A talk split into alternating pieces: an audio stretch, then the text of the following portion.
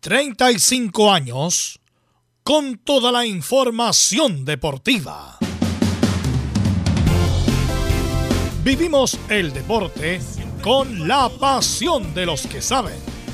Estadio en Portales ya está en el aire con toda la emoción del deporte.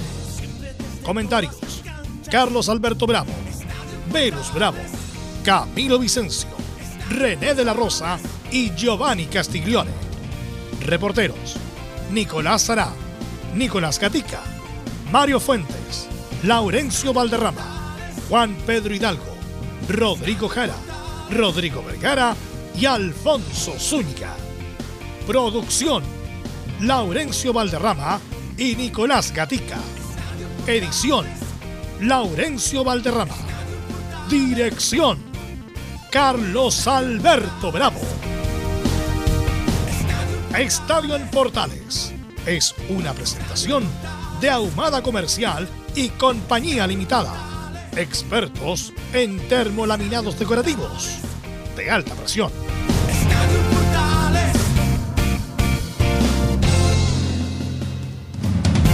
13 horas con 31 minutos y damos inicio a la edición central de Estadio Portales de este 7 de agosto ya, de este 7 de agosto. Y hoy se cierra la fecha, se cierra la fecha entre la U y O'Higgins en el Estadio Santa Laura a las 20 horas. Y por supuesto va a ser transmisión de Estadio en Portales. Vamos a comentar la fecha, lo de Colo Colo, que se eh, acerca a los punteros y yo creo, bueno, lo vamos a comentar también, es el principal candidato para ganar el campeonato. Católica tropezó de nuevo, jugó muy mal la Católica, muy mal la Católica con Audax, no hay que quitarle mérito al Audax en todo caso. Ganó Cobresal, empató Guachipato, vamos obviamente a revisar la fecha, vamos a revisar la fecha, las polémicas de la fecha con René de la Rosa y también con nuestros compañeros. Así que pasamos a saludar de inmediato a nuestros compañeros y parto por Nicolás Gatica y la novedad, me imagino, alegres por el triunfo de ayer de Colo Colo en Viña del Mar, Nicolás. Sí, hola, buenas tardes a toda la audiencia de Estadio en Portales. Sí, vamos a revisar las declaraciones que dejó tanto Walter Lehmann, ayudante técnico de Quintero. Recordemos que hoy le queda una fecha de sanción, ya cumpliría el próximo partido. A Lema que habló y por supuesto también a Carlos Palacio, que nuevamente fue importante en el partido. Jordi Thompson, para qué decir. Y también Maxi Falcón. Bueno, todo eso sabremos en el informe de hoy acá en Estadio en Portales. Ok, gracias Nicolás Gatica. Bueno, hoy juega en la U, importante partido. Si quiere permanecer en el pelotón de arriba, debe ganar, pero con la U nunca se sabe. Y hoy día lo vamos a saber, insisto, transmisión de portales. Y quien nos informa de la U, como siempre, es don Mario Fuentes. ¿Cómo estás, Mario? Hola muchachos, ¿cómo están? Muy buenas tardes. Hoy juega la U y tenemos alineación confirmada también las bajas y uno que entra en la nómina de Mauricio Pellegrino, así que eso y mucho más en Estadio Portales. Gracias Mario, ahí estaba Mario Fuentes, el reportero de la U, de las 9 de la U, si juega Saido, juega Osorio como enganche. ¿Qué pasó con la Católica? Cambio de técnico, había mejorado algo la Católica en El Salvador y cae muy feo con una mala cancha también del Santa Laura Camilo Vicencio. Muy buenas tardes, Velo, para ti y para todos los auditores de Estadio en Portales. Sí, mal juego de la Católica nuevamente. Habló el director técnico Nicolás Núñez, evitó criticar al plantel, dice que está conforme con el equipo, con el eh, equipo que tiene. Bueno, todo yo vamos a estar escuchando. Nicolás Peranich también en, esta, en este partido ante Audax. Así es, gracias Camilo. También saludamos a don Laurencio Valderrama, que nos va a comentar sobre todo las declaraciones de Ronald Fuente, que están jugando contra 20.000 en contra. Los del VAR, los árbitros, los de, bueno, de todos lados. Y bueno, le vamos a preguntar a René si estaba bien o no ese cobro. ¿Cómo estás, Laurencio? Muy buenas tardes para ti, Bro, y por supuesto para todos quienes nos escuchan en Estadio Portales Edición Central. Y en esta jornada de 7 de agosto, obviamente, estaremos con las reacciones de Ronald Fuentes, quien estaba bastante molesto con el arbitraje de Diego Flores, y sobre todo con la decisión del, del, del guardiolín y del VAR de no eh, validar un gol de Vicente Conelli. Eh, dijo que jugaban contra 17, en, alusión a los seis árbitros del compromiso. Y, y hubo respuesta de la NFP, tanto el día sábado en Twitter como el día de hoy en un comunicado que vamos a pasar a leer a continuación. Eh, hay que ver si van a sancionar o no a Ronald Fuentes por esas declaraciones. Mientras que eh, estaremos también con, con las reacciones de, la gente de, de, del que le ganó 2-0 a la Católica, ya se está alejando de la parte baja con Luca, Marco, Giuseppe y compañía, el equipo del Audax. Y por supuesto, eh, también importante el triunfo de Palestino, 3 a 2 ante la Calera, se mete cuarto en la tabla de colocaciones, ya estaremos con el resumen. Y por lo demás, estaremos ahí con el Vita, un Pablo Vitamina Sánchez, con la conformidad con ese resultado. Más en Estadio Importantes. Ok, gracias Laurencio Valderrama y saludamos a don René de la Rosa, que es el encargado de eh, explicarnos las polémicas de la fecha. ¿Cómo estás René? Muy buenas tardes. Hola Belu, muy buenas tardes. Un saludo a todos los oyentes de Estadio Portales y a todo el equipo. Y además, René, te voy, vamos a comentar los sueldos de los árbitros porque hubo una crónica muy buena de la tercera respecto de los sueldos, a ver si obviamente estará, estará en lo cierto la crónica de la tercera respecto de los honorarios de los árbitros. Bueno, ya saludamos a todos nuestros compañeros. Eh, saludamos a Emilio Freisas, por supuesto, que está a cargo de la puesta en el aire como todos los días. Lee el presente resumen informativo Camilo Marcelo Visas.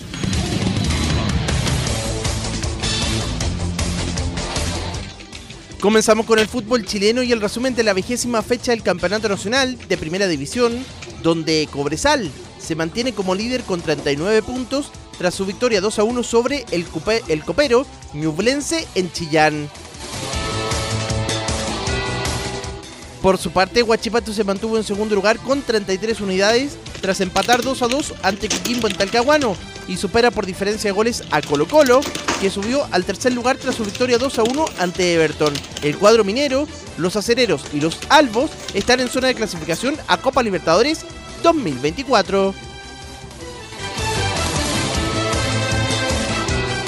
En tanto, en la zona de Copa Sudamericana están Palestino con 32 puntos, Everton con 31, Unión Española y Coquimbo Unido con 30 unidades. De momento, la U y la UC están fuera de la zona de copas internacionales. En la parte baja, Ivo Basay debutó como técnico de Deportes Copiapó en el empate 1 a 1 ante Curicó, que mantuvo al León de Atacama como colista y en zona de descenso junto a Magallanes, que logró su segundo triunfo consecutivo en el torneo al vencer a Unión Española. En la primera B, Deportes La Serena se mantiene como líder con 37 puntos, pese a caer 1-0 ante Cobreloa en Calama, mientras que Deportes Antofagasta subió al segundo lugar con 36 unidades tras su victoria 1-0 ante Recoleta como visita. En zona de liguilla de ascenso, por el momento están Antofagasta, Unión San Felipe, Cobreloa, San Luis, Deportes Iquique, Santiago Wanderers. También está en esa, en esa zona, al igual que eh, y Deportes Temuco. Este lunes se completa la fecha 21 con el duelo entre San Luis y San Marcos de Arica. En tanto, Deportes Puerto Montt sigue en zona de descenso a segunda división con, 16 con 17 puntos tras su derrota 1-0 ante Deportes Santa Cruz como visita. En la segunda división profesional, Deportes Limache sigue como único líder con 43 puntos tras vencer 1-0 a Deportes Linares y por el momento está alcanzando el único boleto a Primera B 2024. En Chilenos por el Mundo, Juan Delgado fue titular por 77 minutos en la derrota, de Sheffield eh, por 2 a 1 ante Southampton como local en el inicio de la Championship League o Serie B inglesa. En el mismo torneo, Marcelino Núñez ingresó al minuto 74 y entregó la asistencia del agónico gol del triunfo de Norwich City 2 a 1 sobre Hull City como local mientras que Francisco Sierralta jugó y de mediocampista hasta el minuto 66 en la goleada de Watford 4-0 sobre Queens Park Rangers como local.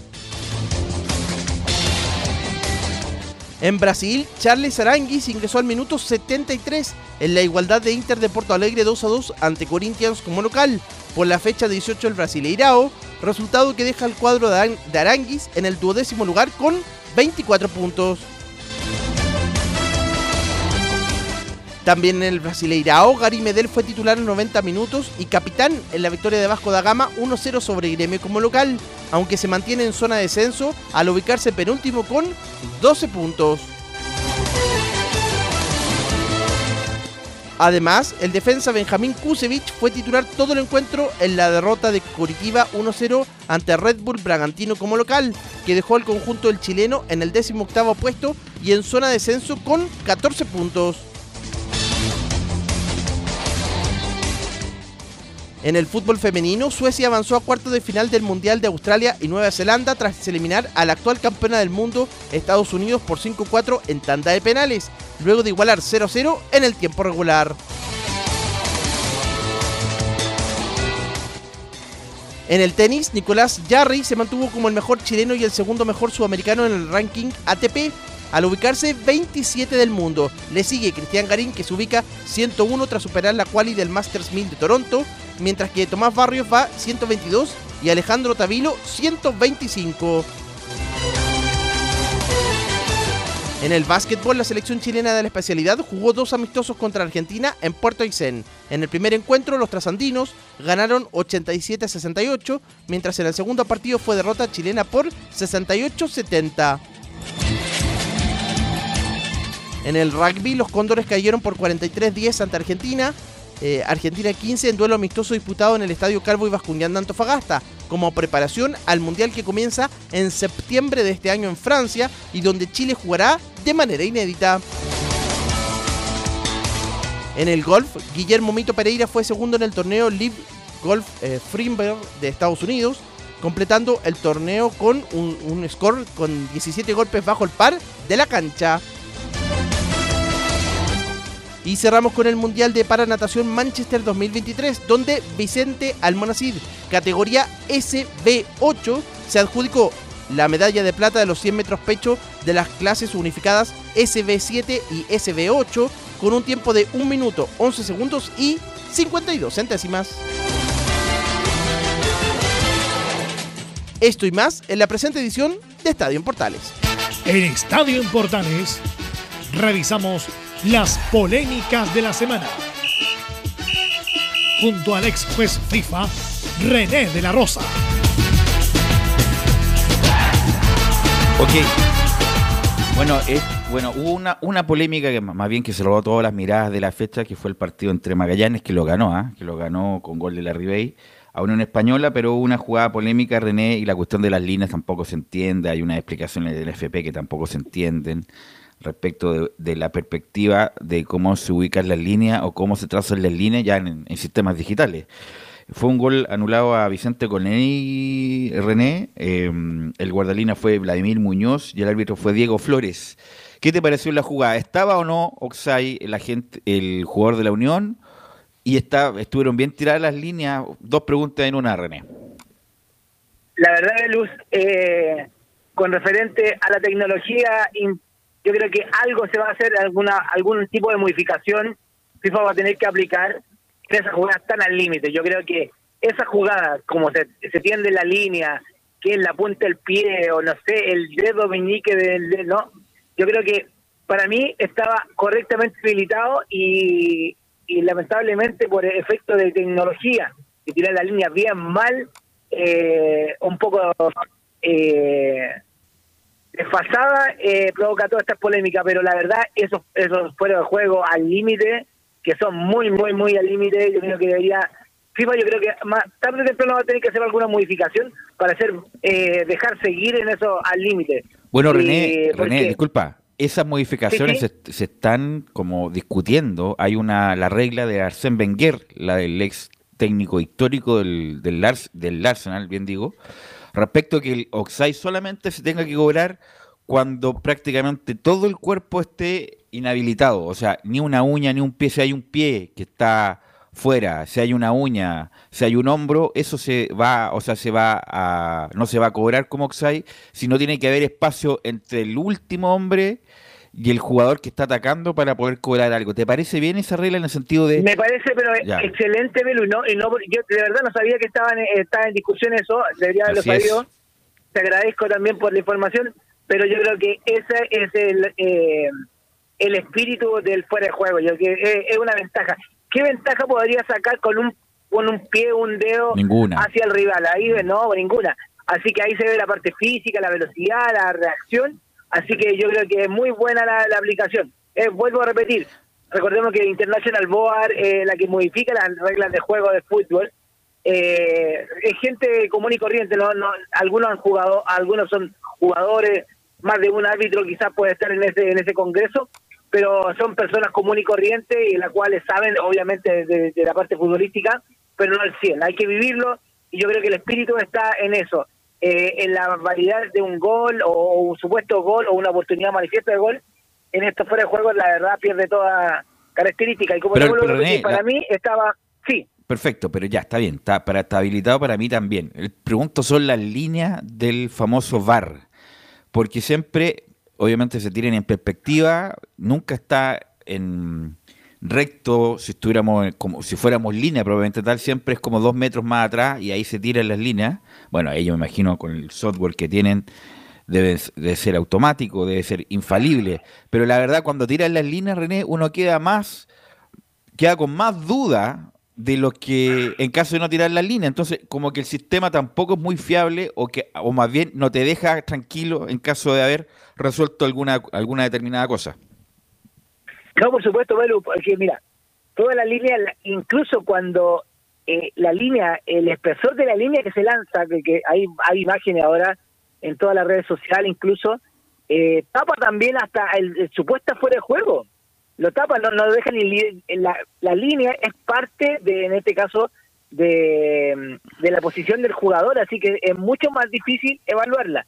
Y recordarle a la gente que esa línea, eh, acordar de que antes eran aproximadamente en el bar eran como ocho individuos, ahora bajó a cuatro, y uno de esos cuatro es un técnico en lo que es audiovisual, no es ni siquiera árbitro. Él es el que ayuda a lanzar, a, tener el juego, a tirar las líneas, pero si bien es cierto, el responsable es el cuarto, en este caso es el del bar o a bar, y como te digo, esto complica mucho más al árbitro, imagínate el campo, juego a lo mejor, y el mismo asistente, eh, yo creo que no, sé si en esa jugada cobró o no cobró, porque es tan al límite que no, con la velocidad, y aparte que, aparte Verus, para ver ese fuera de juego, no hay cámaras detrás del asistente en la misma posición, sino que están en la altura, por eso es tan difícil tirar, lanzar las líneas. Mira, según la imagen que bueno que vimos el fin de semana, ahora la, la vuelvo a ver, nos envió Laurencio por interno. Claro, es como que un zapato de Conelli está, un zapato, viejo, un, un cuarto de zapato de fútbol está como un poco, ni siquiera, bueno, es bien dudoso, pero lo que podrían haber cobrado, claro, es medio zapato de Conelli adelantado, pero el cuerpo, las manos no estarían, para mí, no estarían oxide, Camilo. No, es que sabes que veo la imagen y en realidad ya es buscar, pero bueno, está, o sea, está- ya, pero es buscar el detalle en realidad, pero, pero sí, ahí ac- acercándola ahí podría ser el pie en realidad. Laurencio. Justamente, mira, eh, eh, muchachos, vamos a, contar un poco lo que respondió NFP a lo que declaró Ronald Fuentes. Ya no vamos a escuchar a Ronald Fuentes en la conferencia, por, digamos, por lo menos, dado que habla del arbitraje para que eh, opine René. Dice lo siguiente NFP en su cuenta de, de- Twitter y lo amplía el día de hoy. En la presente jugada, el balón sobrepasa la línea del penúltimo eh, defensor. Esa es la, la imagen que, que- están viendo ustedes, Velo.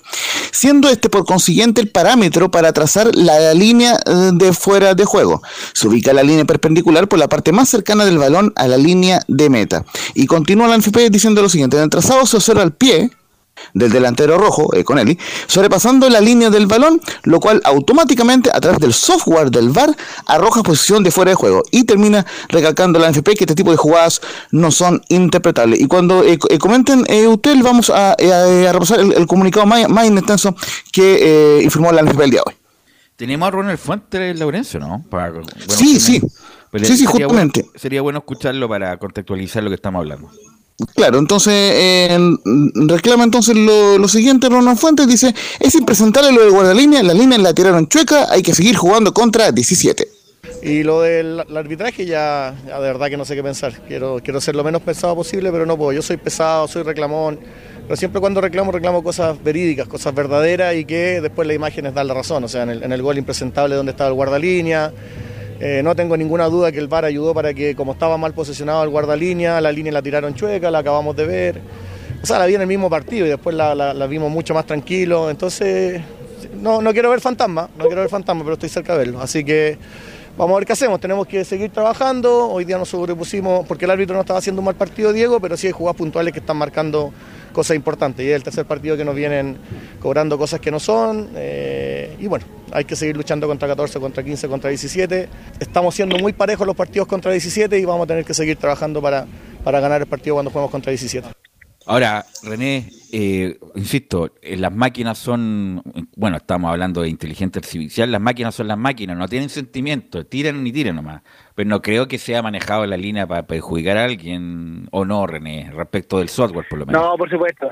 Se entiende, bueno, eh, entre paréntesis, se entiende lo que Fuente está expresando, pero no, no, no, que no haga masivo algo que no existe, que porque él el micrófono, como bien lo hizo eh, Carlos Alberto tiene mucha fuerza, es muy creíble y en ese aspecto él como técnico siempre, él mismo se reconoce que ha tenido tantos conflictos que, que conflictivo, que no conflictivo, pero ya eh, en decir que involucrar a los árbitros que están en, contra de un equipo, en este caso de la Unión Española, con lo que ocurrió con el penal de Everton, que también estuve escuchando también yo las declaraciones, eh, está mal. Está mal porque tiene que ser bien objetivo, que puede ser al revés también la situación, y yo creo que ahí no va ninguna opinión. Así que, pero yo creo que están bien tiradas las líneas. Lo que sí estoy eh, en, en desconformidad, lo que sí eh, en, esta regla de, un centímetro, de, un pie, porque yo creo que FIFA tiene que ver la ventaja física del rival y el del defensor en este caso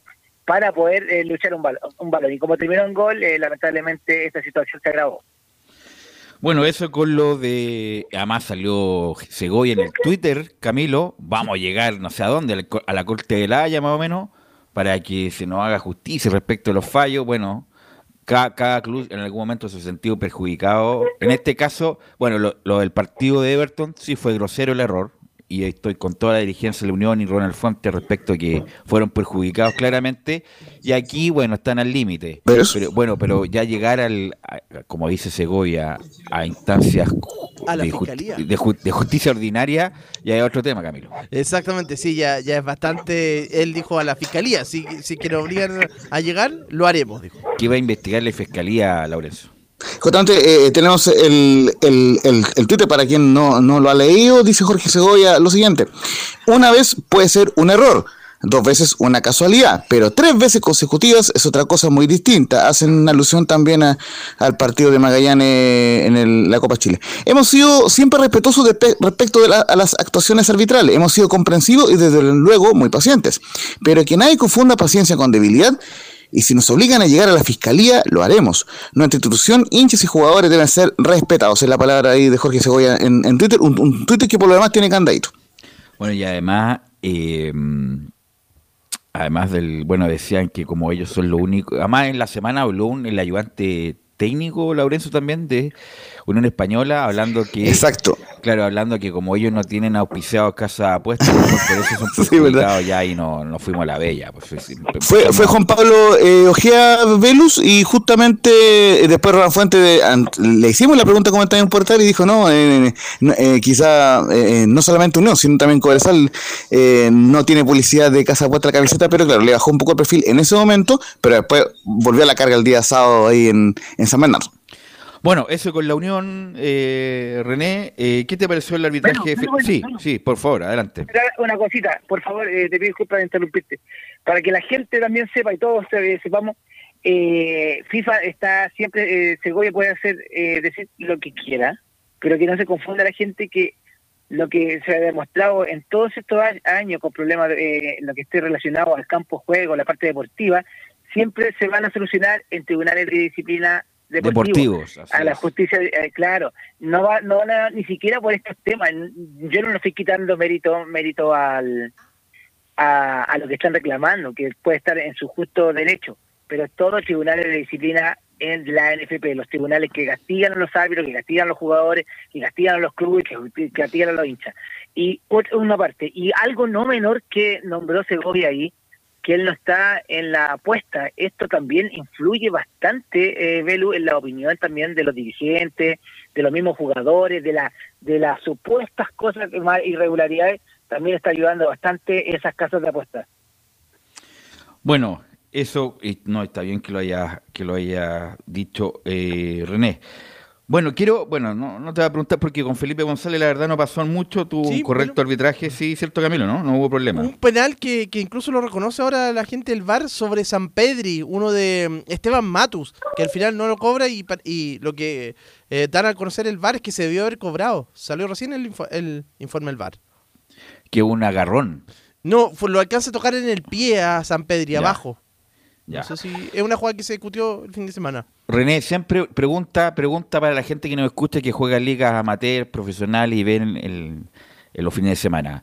Si un jugador agarra a un delantero de la camiseta y este no se cae porque obviamente está conduciendo y al segundo siguiente pierde la conducción producto que se le escapó, ¿se cobra penal a pesar de que no cayó?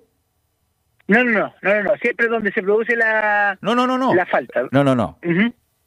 Eh, René, va un delantero en el área chica, en el área, en el área, donde se cobran los penales. Ah, adentro ya. Lo agarra la camiseta, pero el, delantero no cae, producto iba conduciendo, pero después al segundo siguiente pierde la conducción. ¿Se cobra penal porque lo agarra, me imagino, no? No, porque en, el área no hay ventaja. Para ningún árbitro puede haber ventaja en el ah, área. Ya, entonces, en el área no hay ventaja. si, lo agarra la camiseta, debería cobrarlo. Debería cobrarlo. Ah, sí, porque no sacamos nada si no hay ventaja en el área. Perfecto, perfecto, perfecto. Bueno, esa es una, esas son jugadas como que son de, de manual. Bueno, René, quiero ir con eh, Everton Colo Colo, José Cabero. Tampoco hubo problema, ¿o no, Laurencio?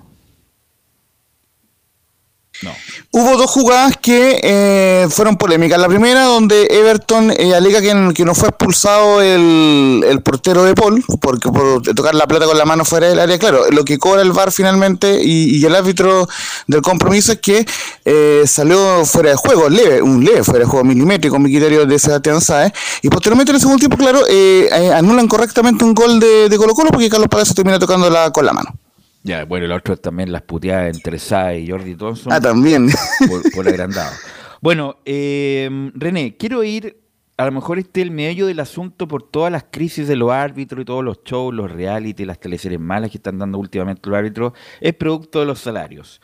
De los salarios de los árbitros. Hoy día salió eh, una radiografía de cuánto ganan los árbitros y quiero obviamente eh, compartirlo contigo para que me digas tú si están bien o no respecto a estos salarios. Por ejemplo, vamos, los árbitros contratados, René, FIFA y ex FIFA profesionalizados tienen un sueldo base de un millón ocho, René. Sí. Ya, perfecto. Y después están los, los primera división profesionalizados, un millón dos. Sí, sí, sí, sí, ya, Ya, ahora vamos con los asistentes. Asistente FIFA y ex FIFA, 1.087.000 y asistente primera división profesionalizado 690.000. Eso como sueldo base, eso está correcto, ¿no? Sí, eso está correcto. Ahora hay que hablar de lo, del valor de los partidos. Ya, mira. Los no profesionalizados, sueldo base más bono por designación, 95.550 pesos. Vamos los bonos por designación. Los FIFA y ex FIFA, 766.000 pesos, René. Sí, sí, está correcto. Voy a ir más rápido para que, ay, si me dices está el error. Árbitro asistente FIFA y FIFA, 402.526. Los árbitros pro, 226.865 por partido. Asistente pro, 122.841. Los que dirigen primera división, 609.227. Y los primera B, 502.919. Ahora, por partido amistoso, los FIFA 383.000, los voy a dar cifra redonda. Árbitro de primera división, 304.000. Asistente FIFA, 201.000. Árbitros profesionalizados, 113.000. Y los asistentes pro, 61.000. Y además, René, tienen bonos por las siguientes cosas. Por maternidad, dos ingresos mínimos mensuales, aguinaldos, matrimonio o acuerdo de unión civil, René. Si es que va al mundial de cualquier categoría, se le da 600.000 para que se prepare. Y las vacaciones le dan eh, honorarios por 3,5 partidos que corresponden. Y también dan viático, René, dependiendo de la zona, entre más lejos, más viático. Por ejemplo, lo voy a.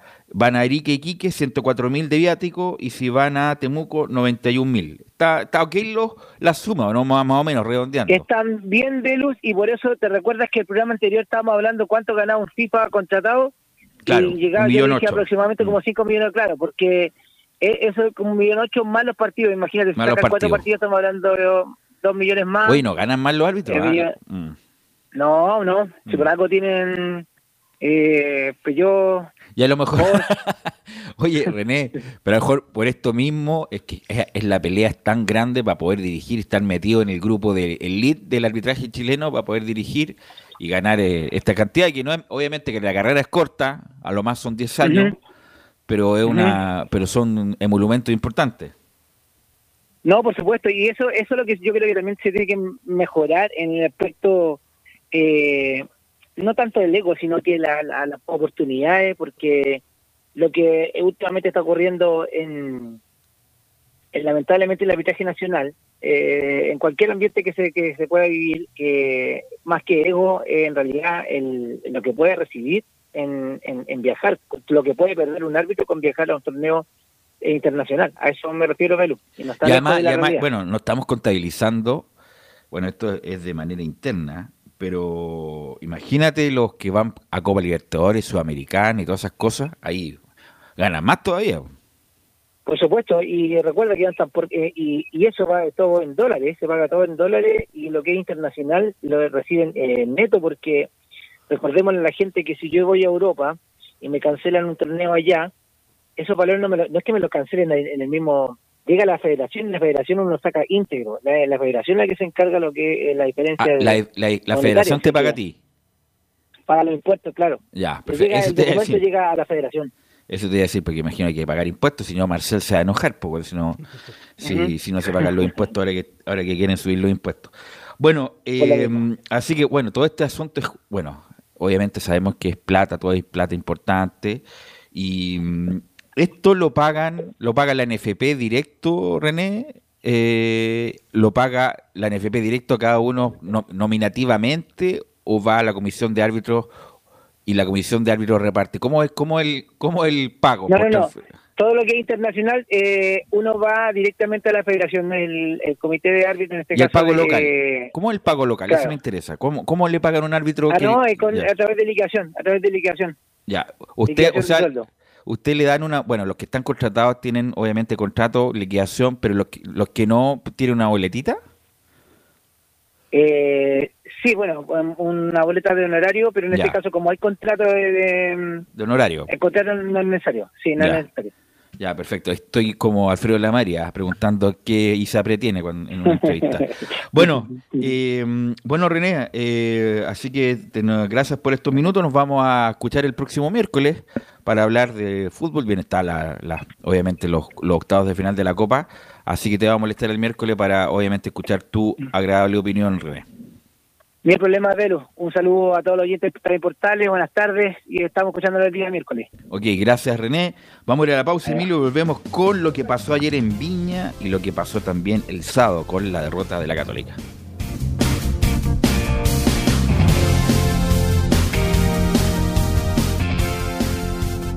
Radio Portales le indica la hora. Las 2 de la tarde, 3 minutos. ¿Quieres tener lo mejor y sin pagar de más? Las mejores series de televisión, los mejores eventos deportivos, equipo transportable, películas y series 24/7. Transforma tu TV a Smart TV. Llama al 973-718989. Twitter arroba panchops. Visita www.radiosport.cl, el sitio web de la Deportiva de Chile. Programas, noticias, entrevistas y reportajes, podcast, radio online y mucho más. Todo lo que pasa en todos los deportes lo encuentras en www.radiosport.cl. La Deportiva de Chile en Internet. Wikiplay, la primera red de medios digitales para radio y televisión. Sintoniza Estadio en Portales y comparte la pasión del deporte. Relatos, análisis, comentarios. Wikiplay, voz e imagen digital. Conecta, difunde, comparte. Descarga la app en Play Store. Termolaminados de León. Tecnología alemana de última generación. Casa Matriz, Avenida La Serena 776, Recoleta. Fono 22 622 5676. Termolaminados de León. Desde todo Chile. Desde todo Chile. Y para todo Chile. Y para todo Chile. Portales Digital está en todas partes. www.radioportales.cl Entre Marco Grande y Marco Chico, media vuelta y vuelta completa. Escuchas Estadio en Portales en su edición central. La primera de Chile, uniendo al país de norte a sur. Ok, gracias muchachos. Bueno, antes de ir con Colo Colo y el triunfo de ayer, ¿alguien sabe para? Porque la verdad, tanta rumor que se dice de Alexis Sánchez, para dónde va a jugar, está entrenando en Italia, ahí en sus viñas. Camilo, ¿dónde crees que va a jugar Alexis Sánchez? Porque parece que ya en Marsella se cerró ese capítulo. En Italia. Yo creo que por ahí apunta lo Alexis Sánchez. A lo mejor en el Inter es lo que se está hablando, un regreso al Inter. Pero por el ahí. Inter no jugaría. A mí, ¿sabes dónde me gustaría? En la Roma, que es un equipo tradicional del fútbol italiano. No es de los más grandes, eh, porque los más grandes, Juventus, Inter, Milan. Después están los equipos intermedios, la Lazio, la Roma. Pero bueno, el, el- la- el equipo de la capital, la Roma, sería una buena opción. Pero, pero la verdad no hay mucha información porque se ha tirado el- Inter, se ha tirado la Roma, Arabia Saudita, la MLS. ¿Dónde te gustaría? Con- De todo, independiente de dónde podría ser. ¿Dónde me gustaría? Mira, se- cuando se daba la opción del Barcelona, ahí también ahí me hubiera gustado verlo de nuevo también. Pero ese, ese hubiera sido como el equipo en la Liga Española. Sí, el Barcelona hubiera No. jugado poco. Bueno, eh, estuvieron ayer eh, Laurencio, ¿no? En el partido de Colo Colo. Laurencio, querido. No. Sí, Laurencio con Nicolás Gatica y Ya, Anselmo quiero Rojas. preguntarle a Laurencio, antes de ir a, a con Nicolás Gatica, probablemente tal, para que me comente él qué es lo que veo y por qué Colo Colo lo ganó 2-0 antes de ir con el informe detallado, obviamente, de Nicolás Gatica con todos los testimonios y los comentarios y las opiniones de lo que pasó ayer. Bueno, ¿se está Laurencio, no? No. Bueno, vamos con Nicolás Gatica y después mejor a la vuelta le preguntamos a Laurencio el comentario de ayer de por qué lo ganó Colo Colo Nicolás Gatica. Sí, vamos a estar ahí con Laurencio Valderrama justamente, también lo que tiene que ver con el tema ya polémico, como lo comentó también en el primer bloque, esta jugada donde el tuto de Paul toca la pelota con la mano cuando el Cha- Sacha Sáez trata de levantarle la pelota, pero finalmente se cobró posición de adelanto de Sebastián Sáez, nosotros nos quedó la duda, pero finalmente se confirmó que eh, milimétricamente estaba en posición de adelanto el delantero de Everton.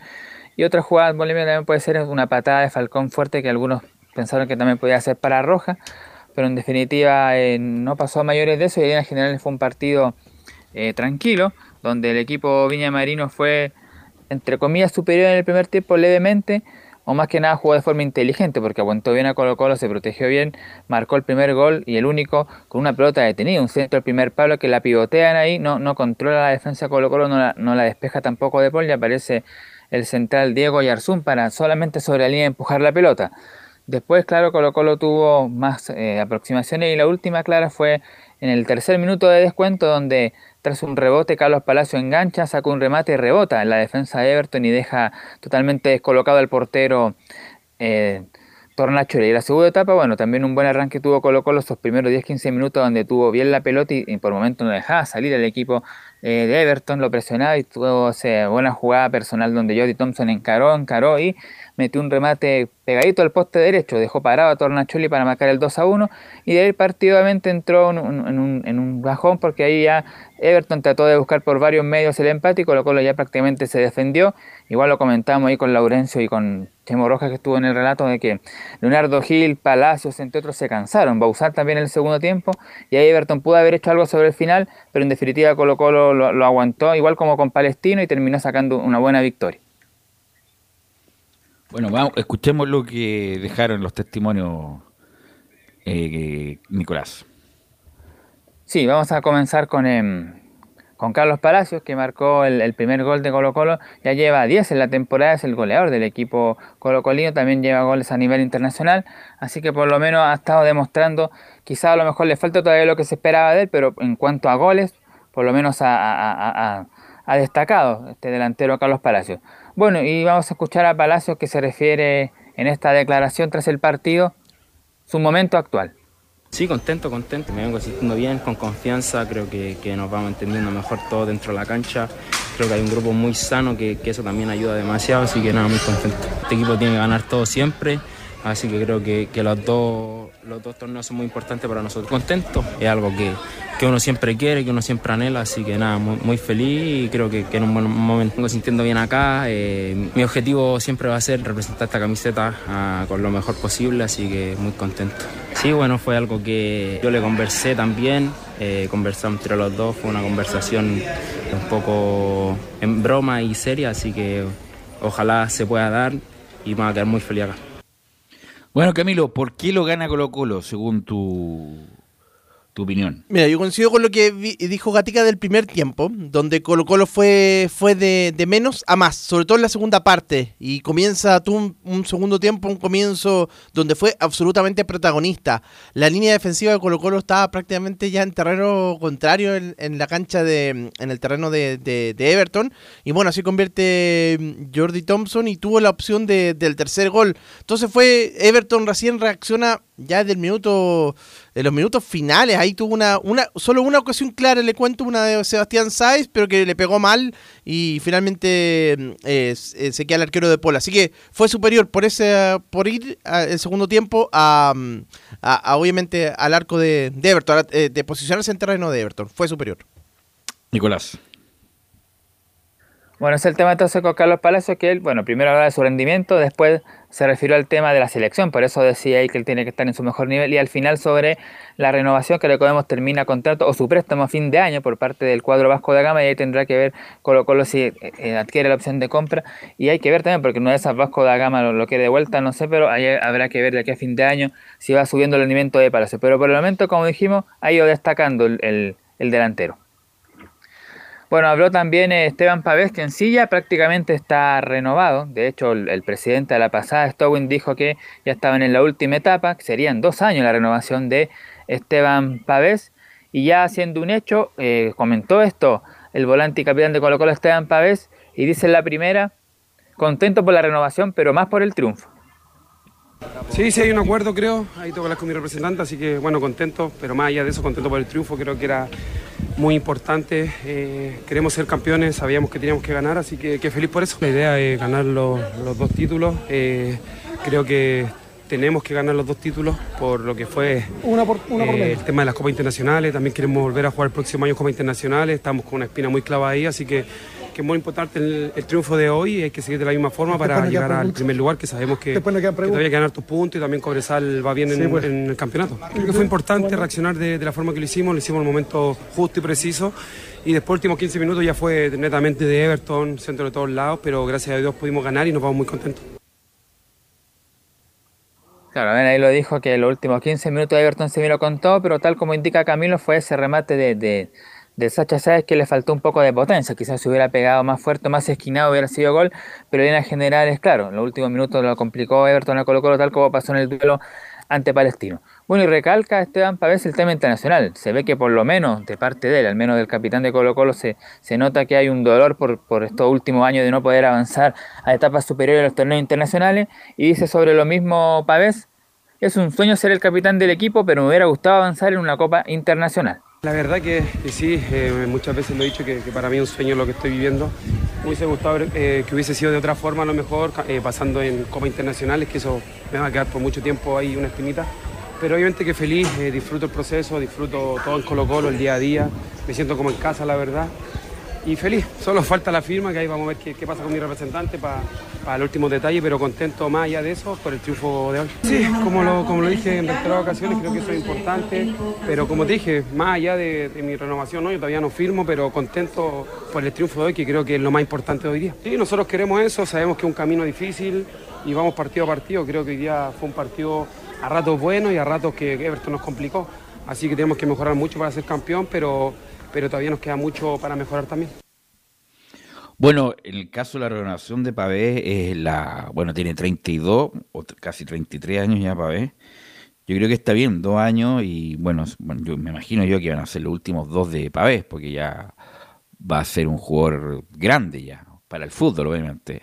A menos que muestre un, en el último año de contrato que tenga Camilo un gran, un gran presente, con una gran capacidad física, pero yo creo que van a ser los últimos dos años de, de Pavé y me parece bien porque actualmente es un, buen jugador, es titular de Colo Colo, capitán, ha mejorado un poco su nivel, a lo mejor no es tan exuberante como el del año pasado, pero me parece bien dos años y ya como última estación del tren más o menos. Eh, es el tiempo justo para que para que para que pueda mostrar todavía en, de, de estar en un buen nivel todavía claro porque este año había bajado a principio de la primera parte del año no, no fue buena claro ahora último recién nuevamente está está mejorando pero pero es la edad justa este el nivel absolutamente O competitivo sea, tiene, mira, tiene 33 años ya, Sí. vas a dejar Colo Colo con 35 años y medio. Yo creo que está bien, está bien, ahí para ver. Y bueno, dependiendo de su nivel en ese momento, eh, verá Colo Colo y él si está para continuar al nivel de quien necesita Colo Colo o Nicolás Gatica. Claro, entonces con la situación de Esteban Pavés se, tendría que normalizar en las próximas horas o semanas, pero ya es un hecho su renovación por dos años más. Otro que habló tras el partido fue, bueno, el peluca Maxi Falcón, que tuvo alguna jugada, esa, esa patada fuerte, pero que era solo para amarilla, tuvo algunos encontrones con Meneghini y algunos jugadores de Everton. Y de hecho se le pregunta al defensor uruguayo sobre lo que pasó al final, esta, este conato, esta trifulca que hubo tras el partido, y dice eh, Maxi Falcón, son cosas del partido. Sí, cosas del partido nomás que, que pasan. Obviamente que cada uno quiere ganar para su equipo. Y la amarilla literal no, ni siquiera lo toco, eh, ni con la parte de la mano, ni con el pie, ni nada. Ahí yo creo que podemos hablar con el club a ver si podemos sacar la, tarjeta amarilla, porque en realidad para mí no es ni falta. Después tendría que verla por la, por la tele, pero como te digo, son cosas que pasan en el partido, son segundos nomás de, de que bueno, el juez tiene para cobrar y nosotros para actuar. Así que yo creo que todo queda ahí en la cancha. Claro, él dice que la jugada eh, no merecía ni siquiera falta. No sé, yo creo que era falta. A lo mejor se puede discutir la amarilla quizás, pero me parece que sí fue infracción. Pero bueno, ahí él dice que, que no y hay que ver ahí qué va a pasar, si le borran o no, pero todo indica que no, que se mantendría esa tarjeta amarilla para Maxi Falcón. Y obviamente habló ya tras el partido Walter Lema, el ayudante técnico de Quinteros, como lo comentamos. Eh, le quedaba este partido, el de ayer, a Quinteros como eh, suspendido. En la banca ya podrá sentarse este fin de semana cuando Colo Colo el sábado visita a Coquimbo Unido allá en la cuarta región. Ese va a ser el próximo partido. Un difícil rival igual el equipo coquimbano, pese a que ha ido bajando, pero de todas maneras siempre es complicado jugar allá en Coquimbo. Bueno, habló Walter Lema y se refirió, bueno, a, la figura excluyente del partido, a Jordi Thompson. La verdad que el valor fundamentalmente de, de un jugador que nos aporta duelo por las bandas, está aprendiendo a hacer recorridos para atrás y, y cada jugador tiene un valor para, para este equipo. Eh, es difícil contestarte esa pregunta. Eh, nosotros tenemos una percepción totalmente diferente de, lo que es un equipo y, y los valores se complementan dentro de un equipo. Entonces cada uno dentro de sus posibilidades, de sus características y de su momento te va brindando cosas, le va brindando cosas al equipo que son fundamentales, como la recuperación, como la- los repliegues, como los ataques, como los que hacen goles, como los que defienden más atrás y le dan salida. Entonces a- ahí nosotros le damos un, un buen valor a cada uno. Ojalá, por eso en algún momento Gustavo hablaba de, de rendimientos individuales y eso es fundamental. Ese es el valor agregado que le da el jugador al equipo. Claro, porque bueno, tiene 18 años todavía, le queda bastante tiempo ahí a Jordi Thompson, así que fue destacado en el partido. Y bueno, otra de Walter Lema, que se refiere al otro jugador también, eh, el 9, que tiene estas ofertas, recordemos, eh, de Bélgica, que, que se supo. Ahora, por el momento no hay nada, porque se le pregunta por si han sentido el desgaste Pizarro. Recordemos que jugó tres partidos Colo en, la última semana, el domingo, el sábado pasado ante Huachipato, el día miércoles por Copa Chile ante Palestino y el duelo ante Everton. De hecho, el duelo ante Palestino fue desgastante porque el segundo tiempo, recordemos, tuvo que jugarlo prácticamente todo el segundo tiempo con un jugador menos. Y se refiere al tema físico de Damián Pizarro. Todos los jugadores, desde lo que es rendimiento físico y condiciones, están todos preparados para afrontar las competencias que tenemos por delante. Eh, lógicamente que alguna vez se puede ver la carga un poco más que otras, pero no, en, en ese aspecto no tenemos ningún problema, están muy bien preparados, son muy profesionales, entrenan muy bien, así que no, no, no hay, no hay nada, no hay demasiado por observar ahí. Así que ojalá Damián siga creciendo, es un chico, es un chico joven, tiene que seguir creciendo, tiene que seguir mejorando, en eso estamos trabajando.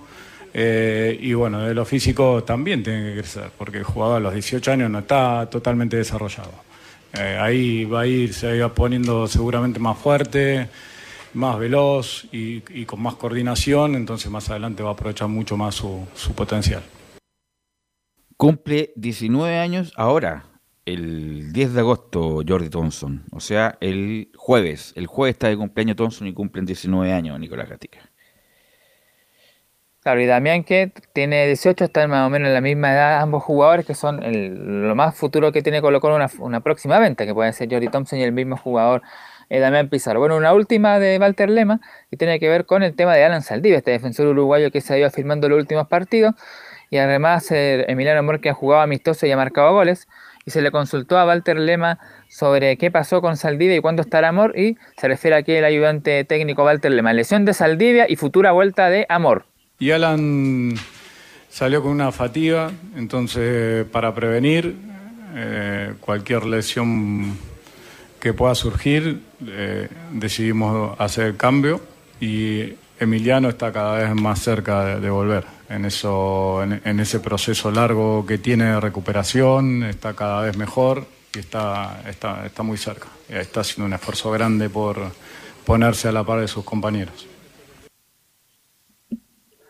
Así que vamos a ver ahí si Emiliano Amor es considerado por el técnico Quinteros para el fin de semana ante Coquimbo o lo considera más adelante, pero por lo menos ya está, como lo dijimos, la semana pasada está por lo menos con el alta médica y ahí depende solamente del cuerpo técnico su inclusión o no. Y hay que ver también si cómo evoluciona Lanzaldío, si se recupera de aquí al sábado y si no, bueno, tiene opciones con Colo con eh, Falcón, el jugador Ramiro González, también puede volver Daniel Gutiérrez que ha estado algo desaparecido. Así que eso con la con lo que tiene que ver con el día después del triunfo de Colo Colo allá en ¿Y qué Viña pasó con Sáez y Thompson? ¿Por qué tanto show, escandalera, eh, eh, Nicolás? Bueno, la verdad, como ahí escuchamos bien a, a cuánto se llama Maximiliano Falcón, no quiso referirse mayormente. También se le consultó a Meneghini y a otros sobre el partido dijeron que son cosas del fútbol. Incluso el mismo Pavel lo dijo. Fue una calentura del momento, seguramente algo le dijo Jody Thompson y ahí, eh, agre- eh, y ahí Sa- Sáez se enojó, lo encaró y ahí se metieron los demás, pero fue cosa que se le, se le bajó el perfil ahí a esa discusión sobre el final.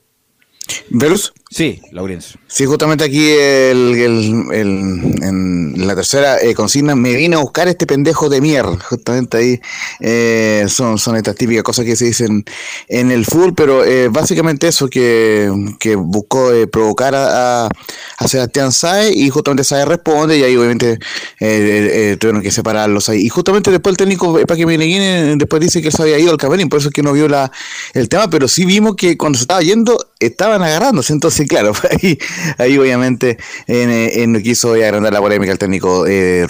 La otra pregunta, Nicolás Gatica, ¿es verdad que vinieron veedores o serán truchos o serán de acá para el mercado de Azerbaiyán para Jordi Thompson, Nicolás? Es verdad, hubo veedores de Azerbaiyán que estuvieron ahí presentes en el estadio Sausalito para ver cómo se dice en acción ahí a, a Jordi Thompson el rendimiento y quizás por ahí algún otro jugador, pero sí había gente de ese país observando a- al jugador que marcó el gol del triunfo. Bueno, bueno, no sé si será, bueno, a lo mejor si vienen con toda la plata no hay nada que hacer, pero que, que se vaya a otro mercado, si es que es posible. Pero bueno, a veces uno no determina cuándo, a lo mejor si llegan con una oferta muy buena no hay nada que hacer, pero por lo menos no hay nada oficial en Colo Colo. Los, los próximos partidos, Nicolás, bueno, son Coquimbo el sábado a las 3 de la tarde y después con Magallanes. Magallanes, ¿dónde va a jugar con Colo Colo, muchachos? No saben, ¿no? Eh, todavía está poco con- por confirmar, pero no, pero eh, Velus, todavía está poco confirmar, pero no se descarta Rancagua, porque eh, eh, a diferencia de lo que fue con la U, Rancagua no hay problema con que vaya Colo Colo, entonces sería Rancagua eh, hasta el momento, pero obviamente está todavía por confirmar. Y el subsiguiente, el subsiguiente es el superclásico, domingo 13 de septiembre, la U con Colo Colo en el Santa Laura con solo público local. Bueno. Sí, Y, recordemos que está el antecedente de que Audax el año pasado jugó ante Colo Colo en Rancagua cuando no podía jugar en, la Florida en ese momento. perfecto.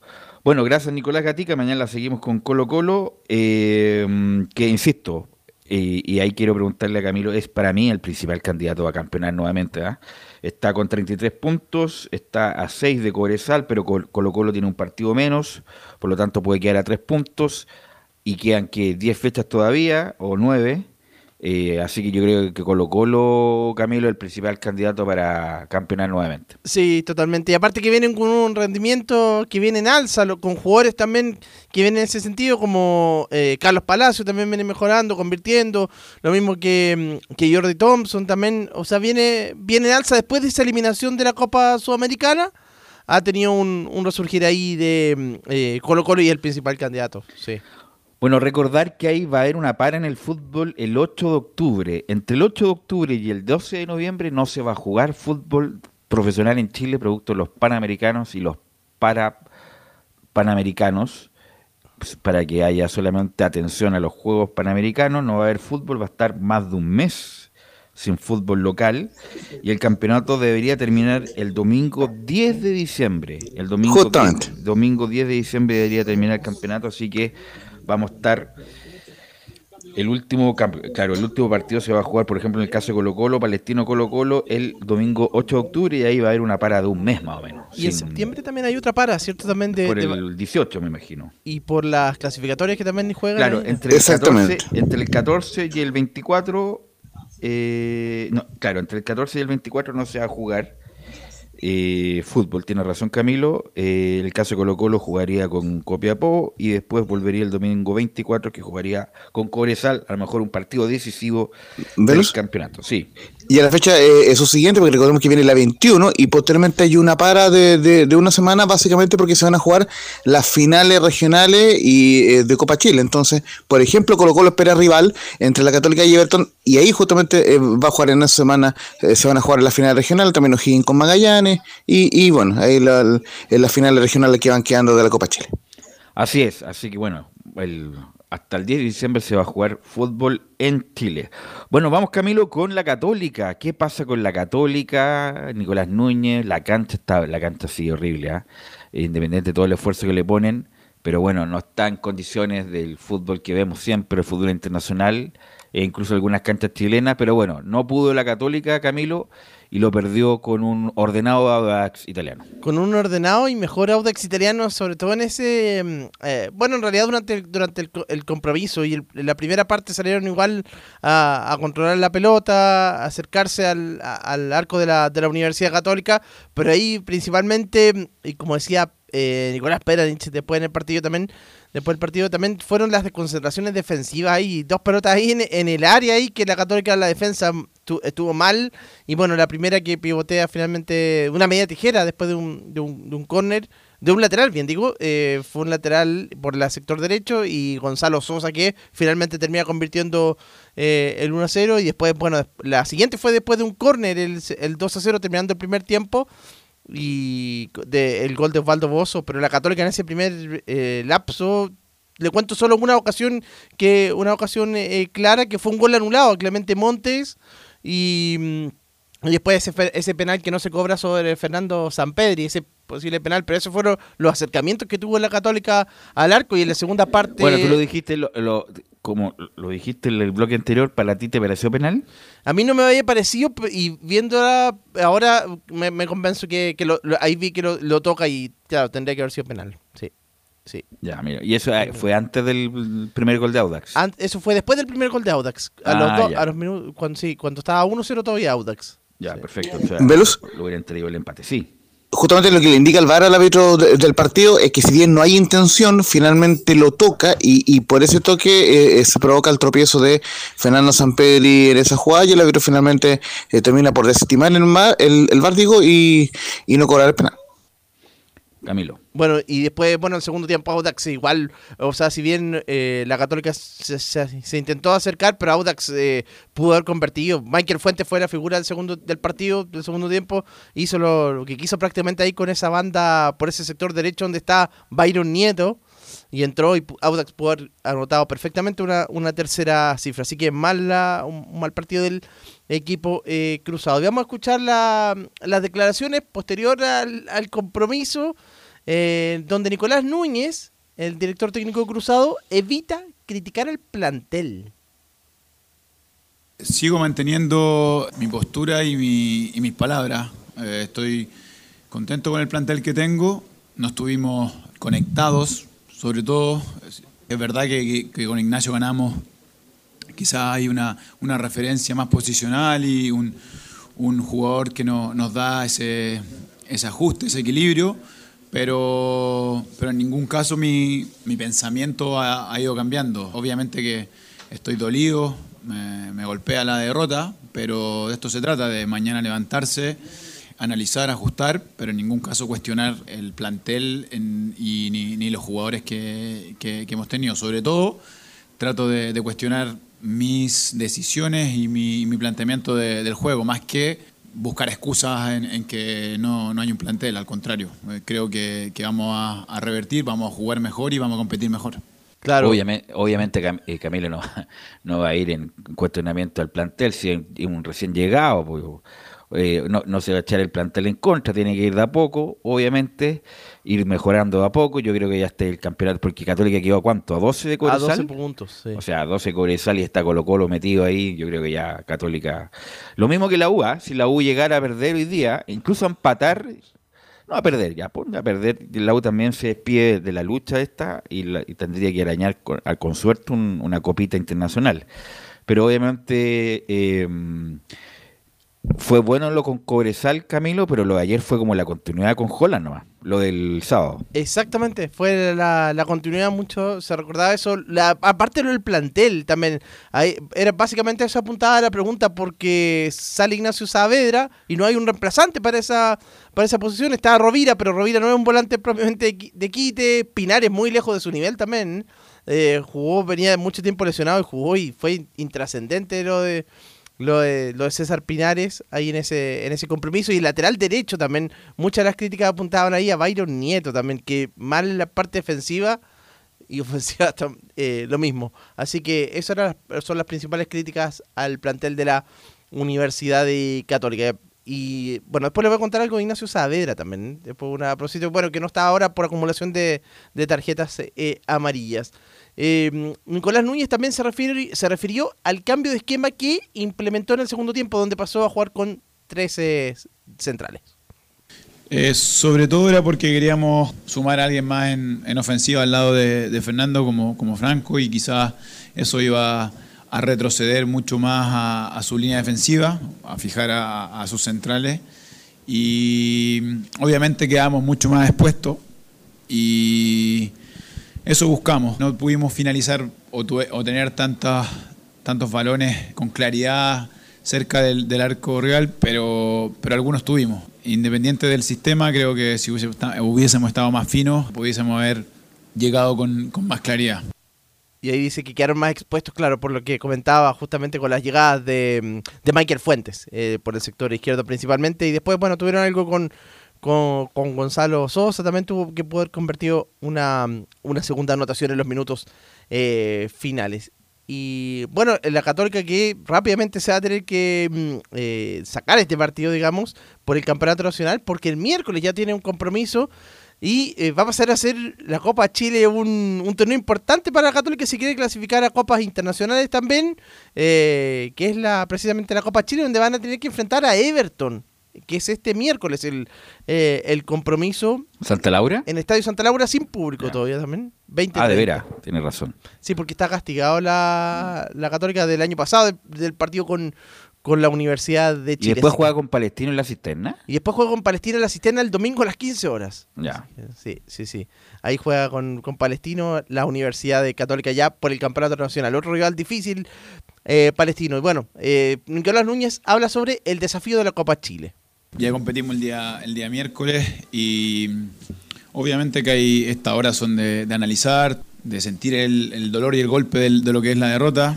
Eh, lo personal duele mucho, obviamente, pero ya de vuelta a entrenar y, y tenemos que reponernos emocionalmente, como, como dices tú. Eh, va a ser súper importante estar bien, recuperar a la gente, sobre todo desde lo físico y anímico. Hoy día su- hubo un desgaste importante, si hay algo que, que valoro muchísimo es que el equipo mostró disposición, mostró voluntad, faltó claridad desde la forma de, de- de atacar, pero, pero voluntad y, y recorrido hubo, actitud, eso es lo que valoro muchísimo de este equipo y sé que ese es el punto de partida para que nosotros empecemos a mejorar.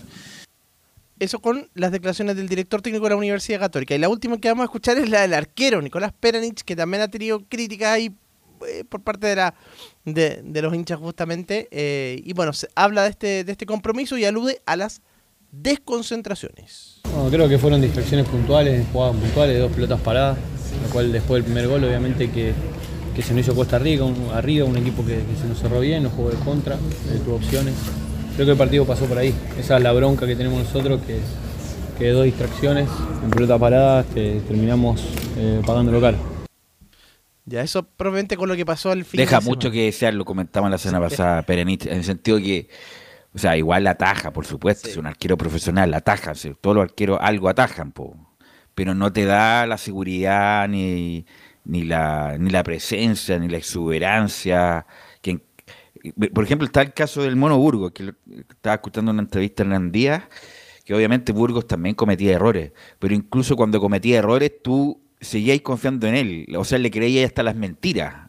A los arqueros hay, cre- hay que creerle hasta las mentiras, y con Peranich, que cada vez que hay un ataque es como que dudáis si es que va, te va a salvar la situación. Insisto, hizo buena campaña en Milipilla hace dos años ya, está en la Católica, fue suplente todo este tiempo de, de Ituro, es un correcto arquero, pero no, no creo que sea arquero de equipo grande, Camilo. No, de hecho en algún momento fue el tercer arquero. También Nico- Nico- Nicolás Peranich el año pasado cuando estaba Tituro, después Sebastián. Pérez. Exactamente, así que era, era el tercer arquero. Sí, y eso es lo que lo que dude, eh, lo que lo que se lo que se le critica principalmente, claro que la, la seguridad es- específicamente eh, en, en el arco. Y lo del le- les contaba do- dos, dos eh, cosas eh, de la Universidad Católica. eh, bueno, Ignacio Saavedra que podría, eh, al parecer, estarían siguiéndolo desde el Ajax de Holanda. De, de Países Bajos, me, me O sea, que- o sea, si eso es así, pero que inmediatamente se vaya, inmediatamente, ni dudarlo. El Ajax de los equipos formadores más importantes del mundo, el equipo más importante de Holanda, que juega Copa Europea regularmente, eh, sería extraordinario para Saavedra, que no sé si tiene el nivel para ir para allá, con todo respeto. ¿ah? Eh, pero si llegara a ir, si hay una, qué sé yo, negociación o, o buena intermediación de los representantes, sería espectacular para el jugador, porque insisto, yo creo que no tiene nivel para, para jugar en ese en ese tipo de liga, Camilo. Sí, lo que hace, y claro, y justo lo ofrecieron allá, entonces está- están vendiendo un jugador mexicano que contrató la que contrató el Ajax y que le va a vender al West Ham, entonces por ahí podría por ahí podría pasar, pero no, no hay ni un- ninguna oferta to- todavía nada. Y lo otro lo de Fernando Sempedri y esto lo, lo voy a dejar como solo como un, un rumor y va a ser difícil que se concrete para que los hinchas tengan tranquilidad que habrían venido de Independiente de Argentina a, eh, a intentar de llevarse a Fernando Sampedri que estarían dispuestos a pagar la cláusula. Uh, pero, pero Independiente no tiene un sope, viejo. Tienen que con un, un, influencer que está haciendo una colecta, encima estuvo más perdido. Decía, este, mu- eh, ¿cómo se llama? Maratea. Maratea se robó la plata aquí que, que allá, pero mira, la colecta mm, ha sido exitosa, independiente de algunas críticas, porque le pagó una deuda de que, que tenía con el América de México y pudo liberar la posibilidad de, de contratar jugadores, pero Independiente está quebrado. No sé a dónde va a sacar la plata. Insisto, es un equipo grande, tradicional, de los más tradicionales del fútbol argentino. Eh, y bueno, habría que preguntarle a Venega. A Venega que no le fue mala, eh, hizo gol y todo lo demás, pero bueno, y con una oferta medianamente buena de Colo Colo se vino de inmediato, así que no sé si será el mejor destino en este momento para San Pedro y Laurencio. Sin justamente, eh, Macale, quienes piden eh, el, el, lo dan todavía como una como un interés de, de- de Independiente, pero todavía no hay nada concreto para poder llevarse eh, al jugador y viene marcada Velo y está complicada, eh, está complicado el contexto económico como para poder eh, llevarlo. Sí, así que por eso lo mencionaba, lo consi- solo consignarlo nomás, pero no hay solo un interés. A lo mejor le pagan un mes y después no le pagan más. Pues eso, eso ha pasado lamentablemente en, en Argentina, San Lorenzo, Independiente y otros más grandes de la Argentina que tienen no tienen un sope, un peso y quieren contratar jugadores. ¿Algo más, Camilo? Eso nomás con la Católica por esta jornada. Ok, gracias Camilo. Vamos a ir a la pausa, Emilio. Volvemos con la U que juega hoy. Va a ser transmisión de Estadio en Portales y las colonias.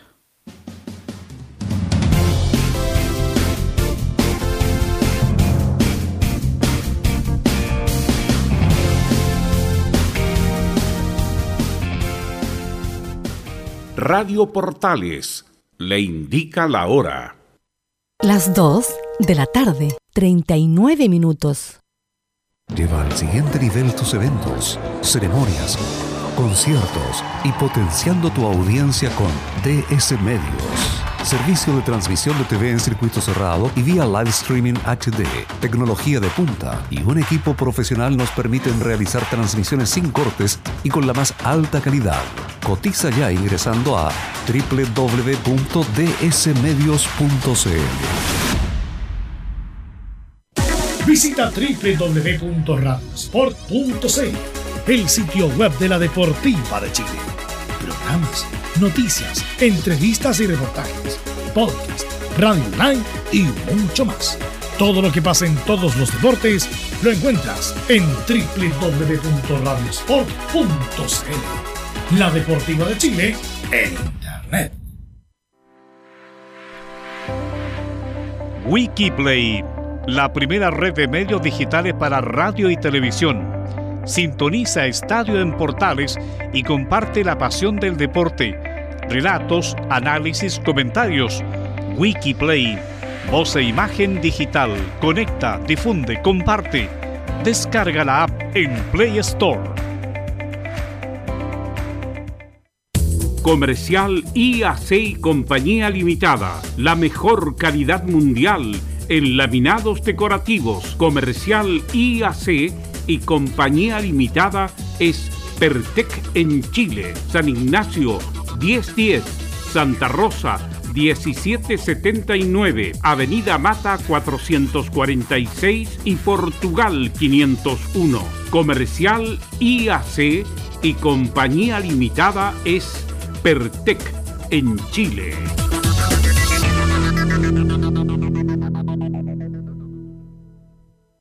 Desde todo Chile. Desde todo Chile. Y para todo Chile. Y para todo Chile. Portales Digital está en todas partes. www.radioportales.cl Un acercamiento electrónico a todo lo que pasa en el fútbol. Escuchas Estadio en Portales en su edición central.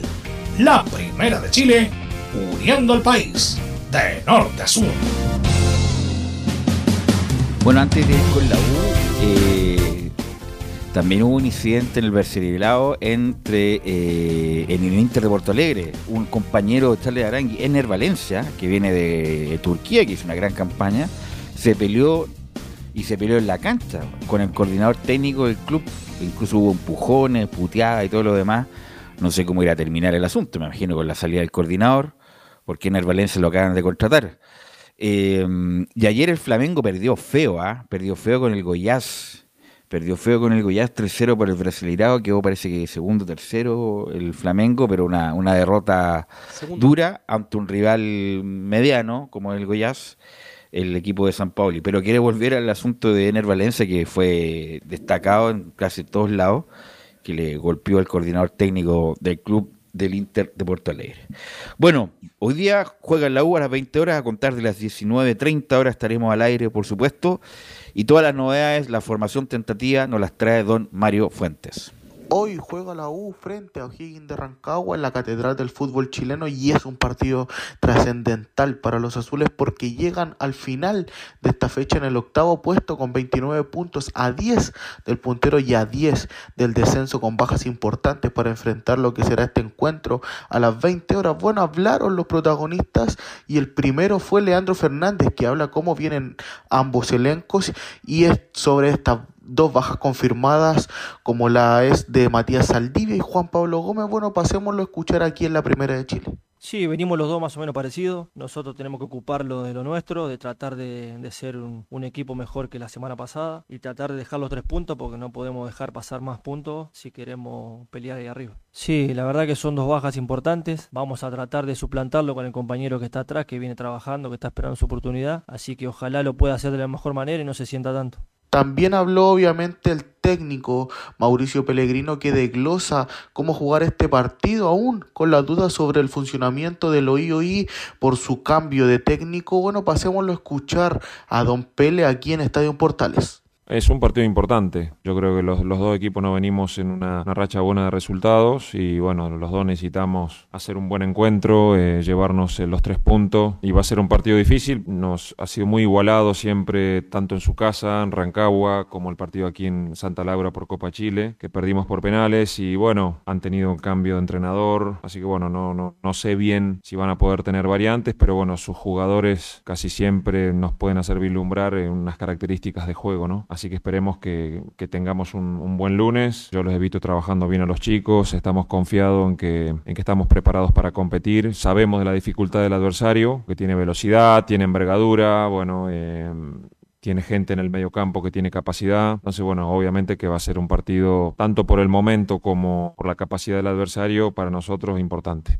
¿Cómo forma la U para hoy? Saque nomás papel y lápiz porque está confirmadísima esta alineación. Cristóbal Campos en el arco línea de cuatro, en el fondo con Jonathan el Cachorro Andía, Luis Casanova, Neri Domínguez y Marcelo Morales. Más adelante Manuel Ojeda junto a Israel Poblete para dejar en la zona de elaboración a Federico Mateos y Darío Osorio. Mientras que en la delantera el retorno de Leandro Fernández a la titularidad junto al indiscutible Nico Guerra. ¿Quién arbitra este partido? Miguel Rocha, mientras que en el bar estará Felipe González. Una novedad en el cuadro azul en la primera citación de la nueva incorporación azul Vicente Fernández, el cual utilizará el dorsal número 15 de Jan Bosellur. Nos vemos en el Estadio Santa Laura, Universidad SEC, para ver eh, lo que será este encuentro entre azules y rancagüinos, que obviamente lo podrás vivir por Radio Portales con el relato de Carlos Alberto Bravo. Gracias, Mario. La pregunta es para Camilo. ¿Qué tiene que pasar para que ponga juntos, y desde el inicio, ¿eh? no algunos minutitos nomás, y sobre todo cuando el partido ya está desordenado, los últimos minutos, a Sadi con Osorio, Camilo? Pero por lo que escuchaba, parece que van irían juntos, así que sería como la gran la gran novedad. ¿eh? Ojalá, eh, ojalá, sea así como como como, como decía Mario, eh, si no, no, no se entendería. Porque son los dos jugadores desequilibrantes. Porque además Sadi, insisto, no tuvo... ¿Sí? Un decrecimiento en su nivel. Ha decrecido todo el equipo, pero es un hombre que te da alternativas, tiene características que no las tiene el resto de los jugadores, que es aceleración, que te puede ganar el uno contra uno en el último cuarto de cancha. Y además me gustaría también ver a Osorio también, poco. entre los dos delanteros que no se pasan a nadie, entre, bueno, ahí tendrá que decir el técnico, entre Palacio y Guerra, eh, a lo mejor también mete a Fernández, pero Además, estamos hablando del fútbol chileno, entonces, ¿por qué no poner a dos jugadores que son, además, activos del club? El club no está teniendo respuestas ofensivas. Poner los dos juntos de una buena vez y no un partido, pues, sino varios partidos. Sí, claro, con, con, es Poblete, sí, pero sería buena, sería bueno eh, verlos juntos. Esos son los dos jugadores de, de desequilibrante. Y el resto me parece, me parece bueno la, que vuelva Fernández también, que es el jugador que, que, ha cambiado. Bueno, con lo que nos mandó Mario, eh, nos jugaría, eh, nos jugaría Asai. Por eso te preguntaba qué tiene que pasar para que juegue Osorio con Asai. Va a jugar también Fernández. Repito la formación que nos indicó Mario. Andía, bueno, está lesionado Saldivia. Domínguez Casanova Morales. Casanova ha bajado también su rendimiento. ¿eh? Eh, Ojeda Mateos Poblete Osorio. Y Fernández y Guerra. Y, y además la, suplencia de Palacio bien justificada, Camilo, porque se ha perdido cada gol este muchacho últimamente y tendría que ser entre él o, o Guerra. Y sabemos que Guerra, le, le, cualquiera de los dos que hubiera sacado, pero, pero sabemos que iba a sacar a, a Guerra, lo va a dejar hasta pase lo que pase. Y como tú dijiste, los titulares, ya la U, bueno, obviamente tiene un partido menos, está octavo, está con 29 puntos y está fuera de, de Copa Internacionales. Obviamente, si es que llegara a ganar, se mete, se mete cuarto. Se mete cuarto si es que llegara a ganar y ya, obviamente, con Copa Sudamericana. Eh, y si llegara a empatar, queda, queda séptimo. Entonces, bueno, es muy importante el partido con O'Higgins, que está eh, décimo tercero, con 20 puntos. ¿ah? Con, con 20 puntos O'Higgins de Rancagua. Y bueno, la, en la parte baja está Copiapó, que parece que ojalá lo, lo, lo pueda despertar Ivo Basay, está con 17 puntos. Magallanes viene con 19 que tuvo dos triunfos muy importantes y cuidado con Curicó, ¿eh? cuidado con sí. Curicó que la está viendo eh, peluda, como dicen los jóvenes, y O'Higgins, que también se está jugando una, una parada importante hoy día, Laurencio. Eh, justamente eh, lo que conversamos con Rodrigo eh, Vergara, que ya está en próximas ediciones de Estadio Portales, claro, viene Juan Manuel Conzábal, que, a quien, quien lo sigue desde el año 2015, dijo que lo había intentado contratar en dos ocasiones, bueno, esta, la tercera fue la vencida, y será el, debut oficial hoy día de Juan Manuel Conzábal como nuevo técnico de O'Higgins, y ojo que tiene su cuerpo técnico, y nos comentaba también por interno Juan Pedro Hidalgo, que suma a Rebeco al, al, como ayudante técnico, el, recordemos el ex técnico interino de Deportes Antofagasta, ya eh, lo va, eh, eh, va a estar colaborando con el Gonzalo, recordemos que estuvo con él también en su ciclo en, el cuadro Puma. Así que hoy, hoy partido de horario horrible, lunes 20 horas, y va a ser frío me parece, 20 horas el partido, 19, 30 horas va a ser la transmisión de Estadio en Portales, relato de Carlos Alberto Bravo, así que va a estar por todas las plataformas parece que ahí con el Facebook tuvimos algún problema, pero eh, vamos a estar con todas las plataformas para que nos escuchen o a través de, también de la señal digital radioportales.cl. Bueno, Laurencio, vamos con las colonias, las colonias que tuvieron dispar rendimiento el fin de semana pasado. Sí, justamente vamos a ir un poco completando lo que, lo que fue el, informe de las colonias y, básicamente con lo que ocurrió en este compromiso, eh, primero en, en, en, de Magallanes entre Unión Española. Eh, destacar algo.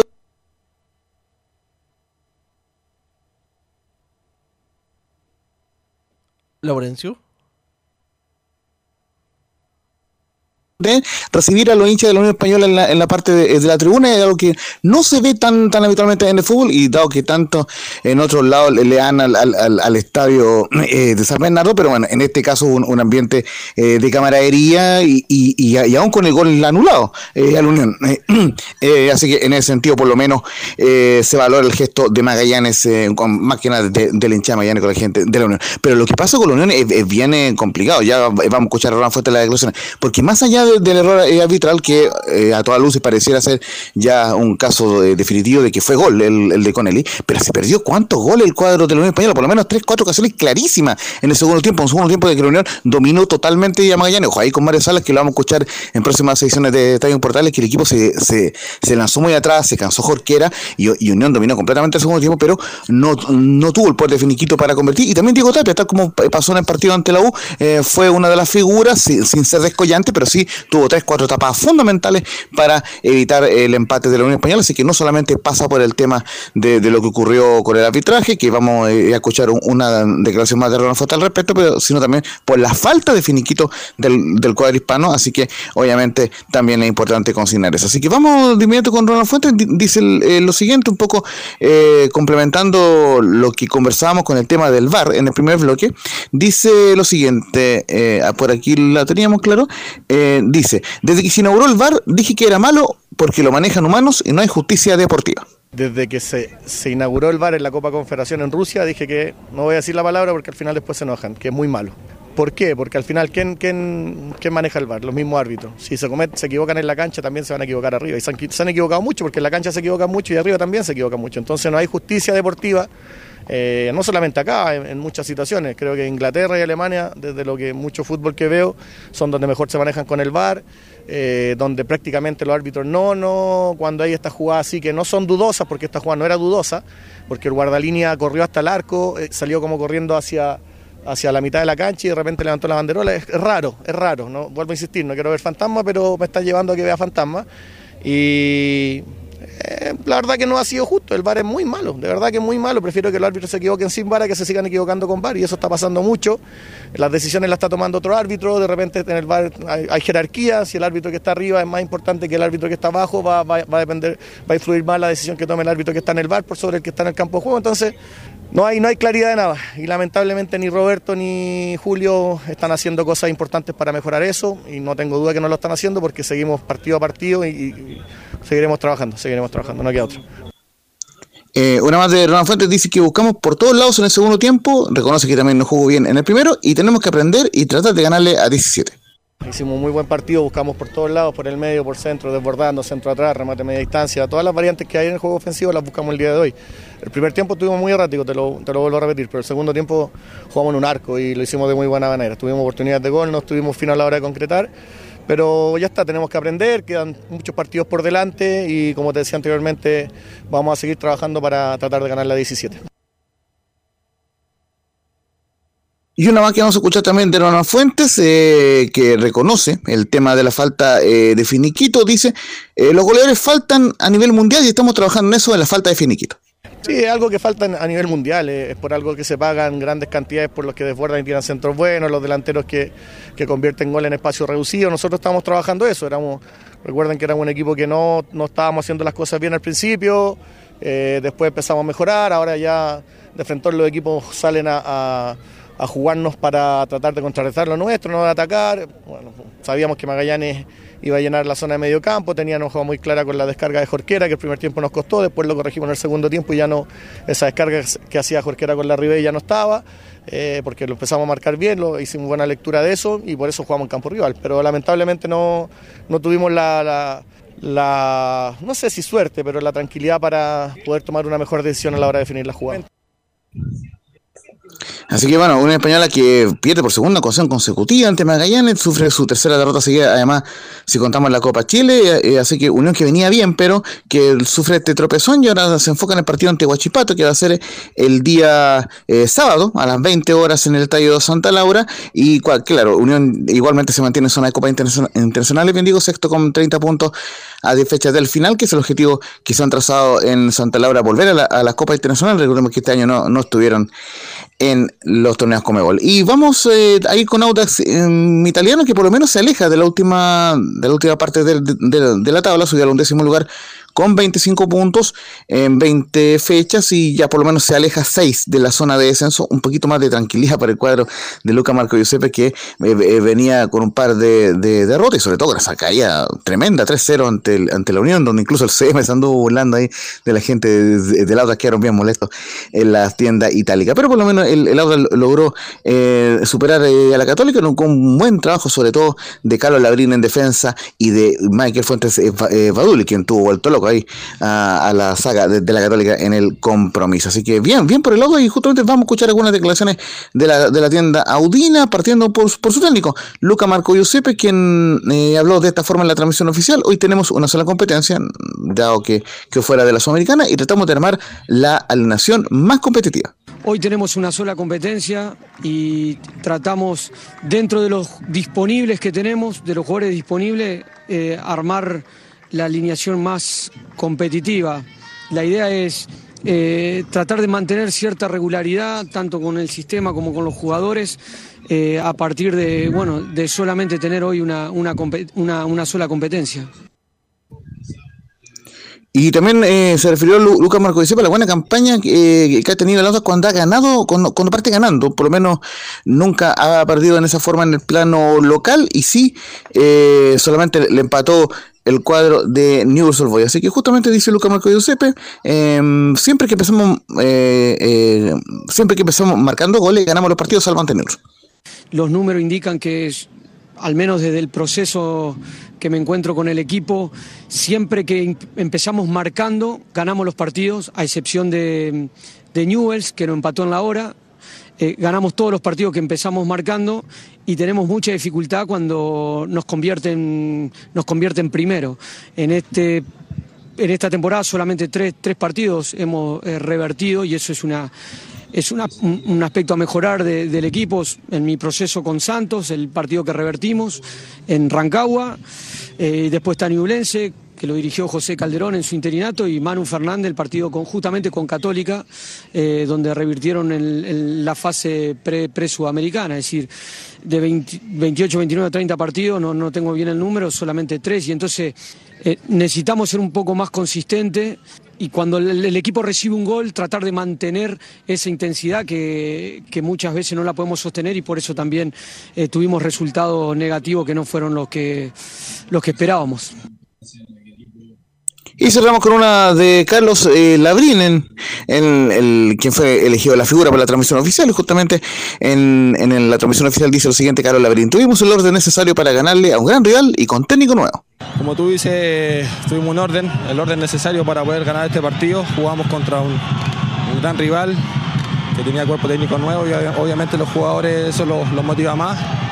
Eh, sabíamos que, que Católica atacaba por las bandas, tenía jugadores desequilibrantes pero como tú dijiste, con el orden del equipo pudimos contrarrestar eso y, llevarnos tres puntos que son importantísimos. Lamentablemente veníamos de, de perder el, clásico con, la Unión, en un partido feo para nosotros, donde no, nos mostramos una buena, una buena presentación. En la semana, eh, como te dije, eh, sentimos, sentimos esa derrota y, eso nos dio fuerza para, para salir a buscar estos tres puntos, que como te dije son importantísimos para nosotros.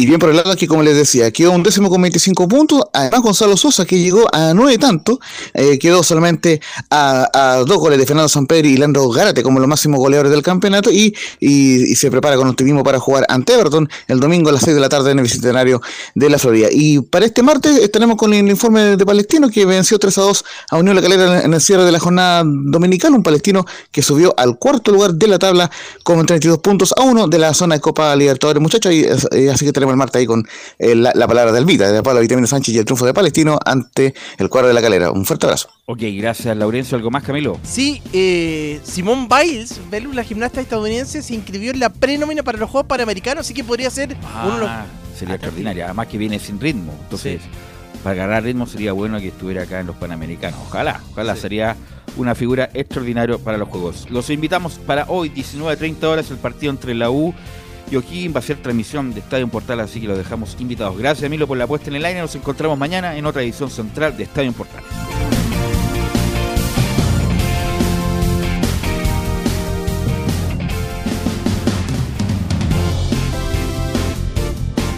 Fueron 90 minutos con toda la información deportiva. Vivimos el deporte con la pasión de los que saben. Estadio en fue una presentación de Autar y Compañía Limitada. Expertos en termolaminados decorativos de alta presión.